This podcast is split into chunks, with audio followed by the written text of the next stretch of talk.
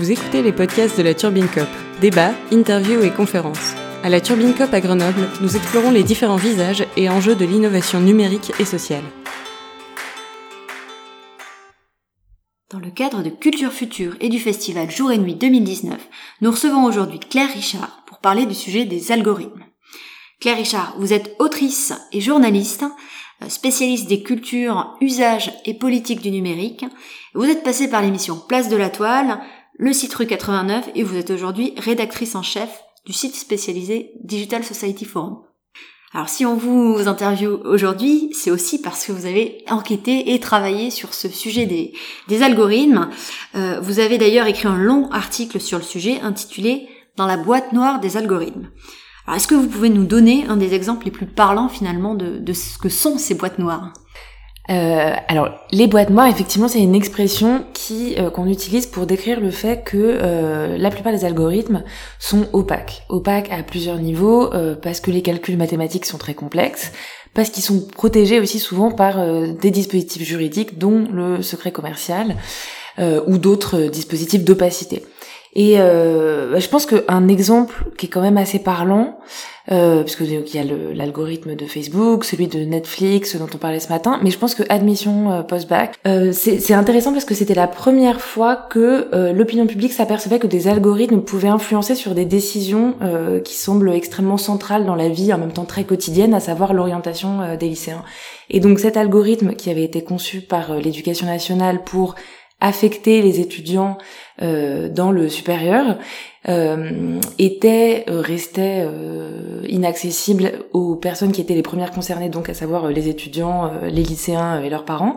Et donc il y a eu tout un toute une espèce de de, de saga juridique pour obtenir non seulement la divulgation du code, mais ensuite des modes d'explication de euh, ce code, puisque en lui-même il voulait rien dire. Et euh, donc tout ça en plus s'est conclu par euh, par le retrait de cet algorithme et son remplacement par un autre système qui est le système parcoursup, qui lui-même avait ses propres limites. Et donc je pense que c'est un cas très intéressant parmi d'autres, même s'il y a des algorithmes qui fonctionnent dans la défense, euh, dans la justice et qui peuvent avoir aussi d'autres d'autres euh, conséquences graves, mais aussi parce que là, en France, je pense que c'est la première fois qu'il y a eu un débat public d'une telle ampleur. Les algorithmes, euh, on commence à, le savoir et on en a parlé un petit peu dans une table ronde donc qui était organisée ce matin dans le cadre de Culture Future, plus particulièrement sur le sujet des algorithmes de recommandation culturelle, mais c'est vrai pour tous les algorithmes. Ceux-ci intègrent les biais, les opinions, les objectifs finalement euh, de leurs concepteurs euh, et des systèmes, les caractéristiques des systèmes techniques dans lesquels euh, ils s'insèrent, hein, qui peuvent être assez opaques, hein, comme finalement on vient de le voir dans le système d'attribution des places, que ce soit en crèche ou dans l'enseignement supérieur avec avec APB. Et, ils sont aussi construits bah, pour répondre finalement à des objectifs aussi économiques hein, finalement et stratégiques de plateformes dans le cas de YouTube, Netflix, Deezer, etc. Euh, plus globalement, si on prend les algorithmes dans leur euh, dans leur globalité, on va dire, euh, quels sont les impacts qu'ils peuvent avoir et est-ce que finalement ils ne font qu'amplifier des problèmes déjà existants ou est-ce qu'ils ont des effets plus complexes et plus pernicieux que, que cela? Alors, je pense que c'est toujours un tout petit peu délicat, à mon, à mon sens, de parler des algorithmes parce que parce que ils vont s'incarner de façon très différente, que les enjeux sont pas les mêmes dans la culture que comme on le disait par exemple dans la justice, euh, qui vont s'appliquer de façon assez différente. Mais euh, comme vous le disiez, il y a euh, des, des, choses communes et donc cette question des biais revient régulièrement. Et que ce qui est intéressant aussi, c'est de garder en tête que donc les biais, c'est en gros la façon particulière dont un algorithme va coder euh, une réponse à un problème, mais aussi euh, ce qu'il faut garder en tête, c'est que les biais ils existent aussi dans les données, dans les données de base sur lesquelles les algorithmes sont entraînés. Parce que pour faire des modèles euh, qui vont être plus exacts, l'idée c'est qu'on entraîne ces programmes sur un set de données. Et en fait, ce que moi j'ai découvert en faisant l'enquête pour le crieur, c'est que finalement, ce que beaucoup de chercheurs me disaient, c'est que la plupart, en fait, les biais les plus problématiques sont quasiment dans les données parce que c'est là où ils sont le moins euh, visibles. Ces biais, ils peuvent, euh, ils peuvent intervenir à tout un tas de niveaux. Quoi, ça peut être au moment de la collecte des données, Par exemple, sur la question des biais sexistes des algorithmes et des intelligences artificielles, dont on a régulièrement des exemples, des logiciels qui sont censés aider au recrutement, qui discriminent les femmes à l'embauche, des bases, je sais pas, des, bases d'identification d'images qui euh, mettent des labels sexistes sur des photos euh, de femmes parce qu'en fait elles ont été entraînées sur des corpus de données qui eux-mêmes euh, sont, imprégnés de préjugés sexistes. Euh, voilà, par exemple, la collecte de données, ça peut se faire. il suffit de, il suffit qu'on, voilà, par exemple, qu'on collecte des données à un moment ou à un espace où les femmes sont moins présentes, à une heure de la journée. Alors là, c'est moins vrai pour pour les données numériques, mais c'est des, des, choses similaires dans le cadre de la collecte de données statistiques, par exemple. Et le problème de, de ça, c'est que un algorithme qui va être entraîné sur un corpus euh, de données initiales dans lesquelles des biais sont présents, mais qu'on n'a pas identifié parce que parce qu'ils sont dans, le social, il va euh, ensuite non seulement reproduire, mais en plus intensifier et potentiellement naturaliser ces biais. Donc, en réponse à, à votre question, euh, ils inventent pas les biais, mais il les intensifie et surtout il les naturalise. Parce qu'en fait c'est un peu ça le, le, risque quand ils sont pas identifiés, c'est que euh, sous couvert d'objectivité de, euh, du calcul algorithmique, de la formule, euh, en fait on, on, reconduise mais en, en sous-main quoi et, et un peu invisibilisé par la logique technique des biais complètement sociaux à l'œuvre. Et euh, si les algorithmes, pour en revenir vraiment aux, algorithmes eux-mêmes, euh, s'ils sont finalement si opaques, euh, quelle piste a-t-on aujourd'hui pour mieux les comprendre euh, et pour mieux comprendre leurs résultats?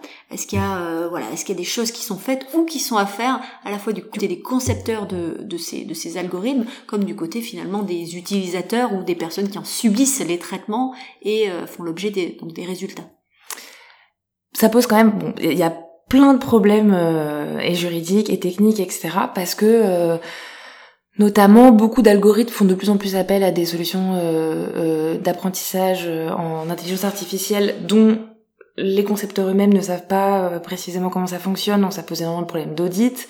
et puis surtout, moi ce que ce que j'ai ce qu'on m'a beaucoup dit quand je faisais l'enquête, c'est que en fait un algorithme, c'est aussi un terme qui est pratique dans le discours mais qui en réalité recouvre un assemblage de divers algorithmes, de, de parfois dont certains, euh, dont des composantes en intelligence artificielle, mais aussi euh, toute une espèce de monde social euh, qui va autour. Donc, en fait, plus on essaye de, de déplier ce qu'est un algorithme, plus on a le sentiment en fait que l'objet échappe. Donc ça, c'est vraiment compliqué parce que ça pose ça pose un, un, énorme problème pour la régulation. Moi, je me souviens d'un entretien que j'ai fait avec un, un chercheur américain qui s'appelle Nick Seaver et qui est ethnographe, qui a travaillé notamment sur euh, des algos de recommandation musicale. Et, vraiment, c'était une interview passionnante.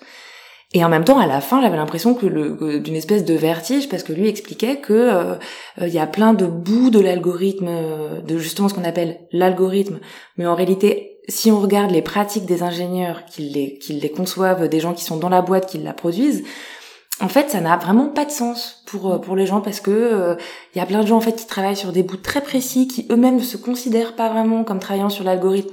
Donc, il y a un peu un côté euh, fiction discursive qui est utile d'un point de vue de critique sociale et puis du, du, point de vue de l'acculturation technique qu'on doit tous faire autour de ces de ces questions-là, mais qui correspond pas réellement à à la réalité. Donc ça, c'est un premier problème. Mais ça ne veut pas dire pour autant qu'on ne peut pas euh, cartographier un peu les effets de ces algorithmes.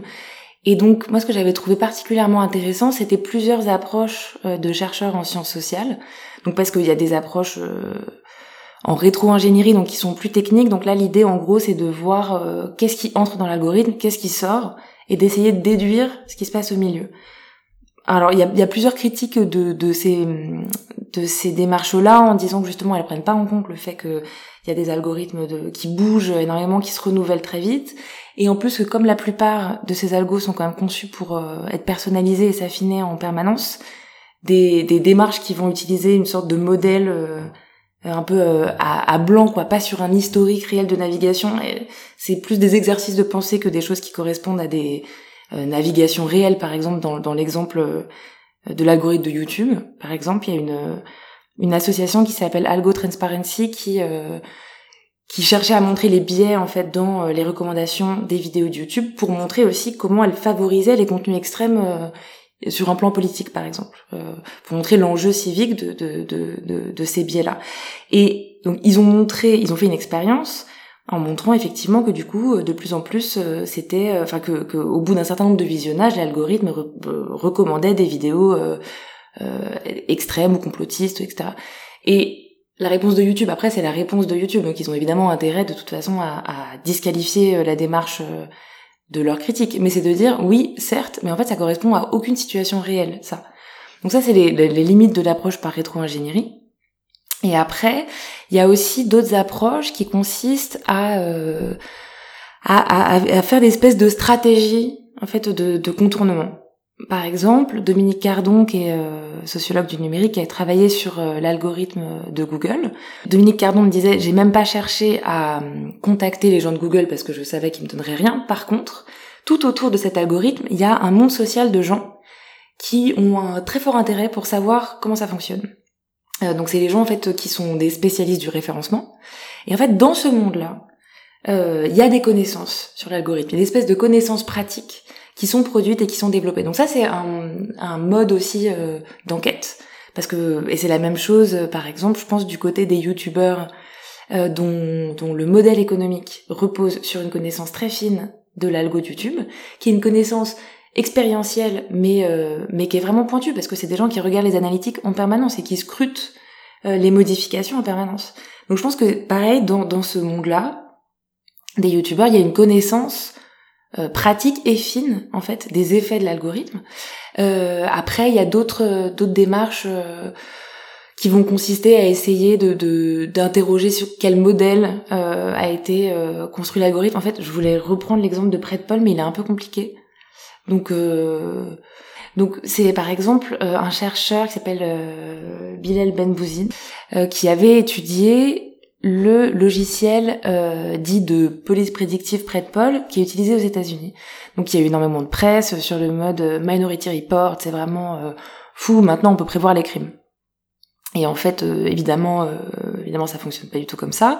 Et lui, donc il y a plusieurs critiques qui ont été faites. Par exemple, Cathy O'Neill, qui est une data scientist américaine devenue très très critique des biais, elle, elle, elle explique dans, dans son livre Weapons of Mass Destruction comment en fait en fonction des paramétrages euh, par exemple de, de l'algorithme selon qu'on le règle sur euh, en fait il va chercher plutôt des crimes de catégorie 1 ou 2 et on va avoir euh, du coup des, des indices de dangerosité différents. C'est-à-dire que si on met euh, cambriolage ou si on met je sais pas quel serait l'équivalent en anglais ou mais mendicité agressive par exemple ou je sais pas quel est le terme pour en gros être dans la rue quand on n'est pas censé y être on va avoir des indices de dangerosité différents donc elle, elle, elle pointait par exemple ce biais de sélection et euh, Bilal Benbouzid, lui, s'intéressait à savoir comment le, les concepteurs du logiciel avaient conceptualisé la notion euh, de risque, en gros de, de, de dangerosité.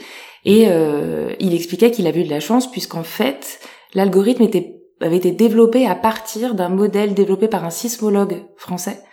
Euh, et donc, ce qu'il explique, c'est qu'après, il a travaillé avec ce sismologue qui, par ailleurs, a repris euh, il me semble qu'ils avaient retravaillé sur une base de données euh, de, de résultats euh, euh, émis par euh, Paul pour montrer qu'en plus il y avait tout un tas de, de, de problèmes dans les dans, les résultats et que ça fonctionnait pas du tout autant que c'était que le discours marketing qui l'enrobe euh, le disait.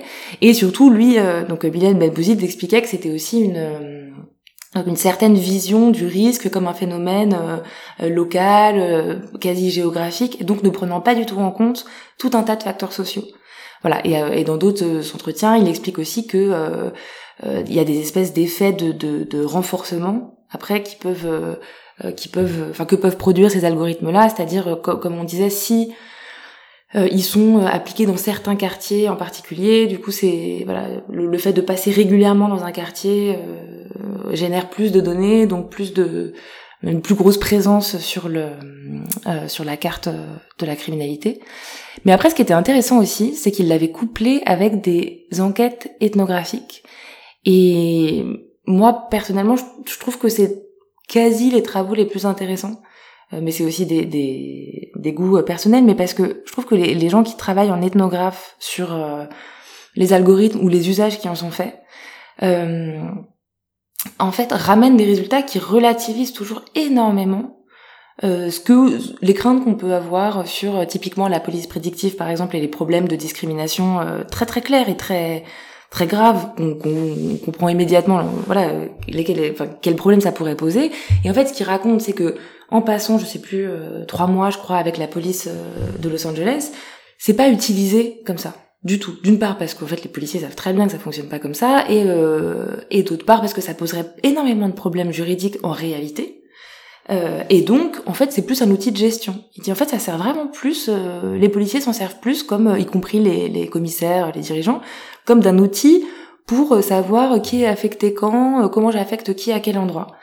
Et de la même façon, une approche moi que j'avais trouvée intéressante, c'était celle de la sociologue Angèle Christin, qui avait travaillé sur l'utilisation de scores de dangerosité euh, dans les dans les dans, plusieurs tribunaux du sud des États-Unis, je crois. Donc et donc ça c'est des scores de de probabilité de récidive qui sont émis par des algorithmes. Donc ça pareil ça qui sont biaisés, on le sait, des journalistes l'ont montré, etc. Donc ça c'est quelque chose qui a cristallisé plein de craintes et à juste titre.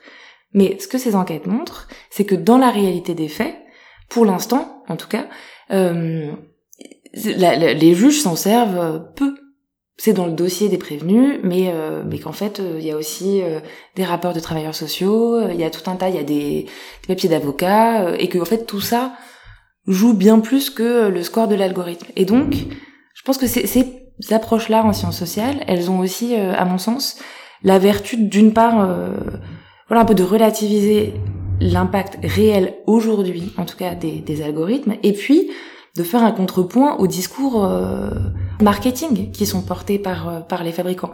Et c'est ce que rappelait euh, Thibaut Dorso ce matin lors de, de la table ronde en disant alors je sais plus à quel oui voilà, on parlait justement de l'influence de l'algorithme de Netflix sur les productions. Et il disait oui, c'est vrai, mais en fait, il faut aussi garder en tête que c'est le moment où Netflix décide de communiquer là-dessus et que ça s'inscrit dans de chez eux dans une logique marketing. Voilà. Alors là, on parle de logique marketing, effectivement, et des algorithmes des, de plateformes plutôt privées. Du côté de près de Paul, c'était un petit peu autre chose. Euh, mais du côté maintenant des institutions publiques, puisque celles-ci aussi euh, commencent à, euh, depuis quelques années, à utiliser des algorithmes, bah, ce qui pose d'autres questions. Hein. Bien sûr, elles ne s'en remettent pas totalement à, à, ces algorithmes, puisque ça poserait vraiment bah, des problèmes d'un tout autre genre. mais ces dernières années, en tout cas, il semble y avoir une tendance à vouloir rendre les algorithmes publics ou des services publics plus transparents. Alors ça s'incarne notamment euh, dans le, droit pour les individus de ne pas faire l'objet d'une décision entièrement automatisée, hein, c'est dit comme tel euh, dans le, règlement général sur la protection des données euh, qui a été voté en 2018, entériné en 2018, ou encore le principe de transparence de certains algorithmes publics qui lui a été introduit par la loi République numérique en, 2000, en 2016. Donc est-ce que euh, finalement, du côté des acteurs publics, euh, il y a une prise de conscience un peu tardive. Est-ce que euh, bah, finalement la, situation est en train de changer positivement? Est-ce qu'il se passe vraiment des choses? Alors moi je pense qu'effectivement il se passe vraiment des choses. Après je suis pas du tout au cœur des institutions culturelles donc j'aurais du mal à à pouvoir dire est-ce que dans quelle mesure c'est des effets d'annonce, dans quelle mesure. Euh, par contre, ce qui est sûr, alors d'une part, je pense qu'effectivement la décision euh, qui a été faite du droit, euh, enfin qui mentionne ce droit, ne pas faire l'objet d'une décision automatisée sans sans en, sans en être informé, sans pouvoir s'y opposer, c'est extrêmement important. Ça pose la question du coup de la culture numérique que la société doit avoir pour être en mesure en fait de savoir d'une part qu'on a fait l'objet d'une décision qui a été automatisée et d'avoir des outils pour euh, y compris des outils conceptuels même assez basiques pour savoir ce qu'on est en droit de demander.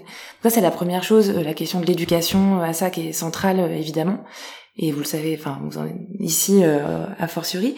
Et l'autre sur la question de l'exigence de, de, transparence, il y avait aussi la question de, de l'auditabilité. Accountability, oui. Ouais, c'est ça, accountability. rendre des comptes. Voilà, de rendre des comptes je pense que c'est, je pense que c'est une, préoccupation qui est très présente, euh, sincèrement, mais que elle pose des questions qui, pour le coup, euh, sont des débats de société, enfin des débats euh, sociaux plutôt extrêmement compliqués. Moi, j'avais été très très marquée aussi par un entretien avec Noza Bougema, qui est, qui est informaticienne, et Aline Ria, et qui dirige un programme qui s'appelle Transalgo et qui avait été mis en place justement après la loi pour une république numérique pour auditer les algorithmes. Et moi j'étais arrivée en pensant qu'on allait parler des biais, puis elle allait me dire, alors voilà, du coup on fait ci et ça, et, et on est vraiment en train de les auditer. Et elle me disait, mais en fait, c'est extrêmement compliqué. Et derrière cette formule qui convient à tout le monde et qui est un peu la résolution dialectique, il y a des algos, ou il y a des biais, hmm, mais on va les auditer. Ok. Elle disait, en fait, c'est extrêmement compliqué parce que les notions sur lesquelles on s'appuie, donc euh, les algorithmes euh, accountable, enfin qui soit redevable, euh, en tout cas qui puisse être redevable, qui soit transparent, qui soit équitable, en fait, chaque, chacun de ces termes peut se comprendre très différemment selon la personne à qui euh, on demande. Elle disait, nous, euh, par exemple, on est une équipe interdisciplinaire, il y a des sociologues, des juristes, des informaticiens, des mathématiciens, et on n'a pas du tout la même compréhension d'un terme comme, par exemple, équité. Et c'est vrai qu'en fait, c'est ça, moi, que, que, je trouve vraiment passionnant, hein, qui est une question de société hyper importante, mais qui est le pan qui manque. Et je pense que là, on est dans ce stade de, réflexion sur où, vont être euh, mis en place des, des bonnes pratiques aussi, où, où s'élabore cette espèce de réflexion collective internationale, pour le coup, sur euh, qu'est-ce que c'est un algorithme euh, équitable au, au plan social? Est-ce que c'est donner les mêmes chances à tout le monde? Est-ce que c'est compenser les inégalités existantes? C'est des choix de société qui sont, qui sont compliqués, qui sont pas du tout techniques. Euh, et sur la question aussi de la transparence, est-ce que, et, le, cas de admission post-bac l'avait bien montré, est-ce que donner un code comme ça, ça en fait, ça n'a, ça n'a, est-ce que ça peut vraiment être considéré comme de la transparence? Non, parce que c'est un, un, un, texte, en vrai, qui est illisible pour tout le monde, et a fortiori si on n'a pas les données, euh, sur lesquelles, le jeu de données sur lequel il est, euh, l'algorithme a entraîné, mais ça pose du coup plein plein de questions. Donc moi, mon sentiment, c'est qu'on est qu'on est vraiment dans cette phase de de prise de enfin de réflexion. Et qu'après euh, là je pense plutôt au côté euh, grosses entreprises parce qu'elles font toutes IBM Microsoft etc des, des grosses annonces euh, sur le fait qu'elles travaillent sur les biais par exemple en intelligence artificielle ce qui est vraiment une question d'algorithme. Après il y, y, en a qui, qui, prennent vraiment des actions. Je pense par exemple IBM à, vraiment travailler sur euh, ces bases de données, par exemple, euh, notamment euh, d'images pour pour les rendre plus diverses, moins sexistes. Donc les, les bases de d'images qui font sur lesquelles sont entraînés les algos de reconnaissance faciale, par exemple. Donc il y a des vraies avancées. après, je pense que c'est si profond la question des biais que c'est très compliqué. Là, je lisais et je vais m'arrêter là-dessus, mais un article dans Wired, donc le magazine américain sur les technologies, est paru cet été qui était une tribune et c'est un, un ancien euh, euh, official de la de la CIA, quelqu'un qui avait travaillé à la CIA, qui avait rejoint les équipes de Facebook et qui expliquait que euh, donc ils sont très conscients de ces questions-là. C'est c'est pas du tout euh, ils, évidemment ils y travaillent énormément au sein euh, même des GAFA etc. Et et il expliquait qu'en fait non seulement cette question des biais algorithmiques et tout, mais qu'en fait les ingénieurs eux-mêmes, puisque ce sont aussi des boîtes, là si on parle des GAFA, euh, qui sont euh, extrêmement homogènes du point de vue des employés, quand même majoritairement euh, des hommes, majoritairement des blancs, et puis en grande partie classe moyenne sup, diplômés, etc. Et que cette notion que du coup, eux-mêmes, on a tous des biais cognitifs intégrés, en fait, comment dire, c'était pas, c'était pas perçu par les ingénieurs qui pourtant sont chargés de faire ces équipes qui réfléchissent au biais, au fait que eux-mêmes leur notion de ce qu'est un biais euh, est, est, conditionnée par leur euh, leur même leur propre biais cognitif. Et ce qui était intéressant, c'est que ce mec disait, euh, nous à la CIA, on, on passe des années à s'entraîner euh, sur cette question des biais parce qu'on sait et qu'on est entraîné, mais c'est ça prend du temps et c'est compliqué à, à prendre en compte nos propres biais quand on analyse une situation. Et du coup, lui venant de cette formation, était vraiment frappé par l'absence de réflexion euh, là-dessus dans les équipes, au sein même des équipes d'ingénieurs qui réfléchissent là-dessus. Donc c'est une question qui est, qui est, vraiment euh, compliquée et qui se joue à plein plein de niveaux. Et donc je, moi je pense que c'est, c'est quelque chose qui qu'on va pas du tout régler euh, rapidement, mais que par contre je pense que le débat est réellement réellement engagé. Très bien, bah, merci beaucoup Claire Richard pour cet éclairage sur le sujet des algorithmes, qui reste donc un sujet qu'on va abondamment traiter et sur lequel on va beaucoup réfléchir dans les années à venir. Merci beaucoup.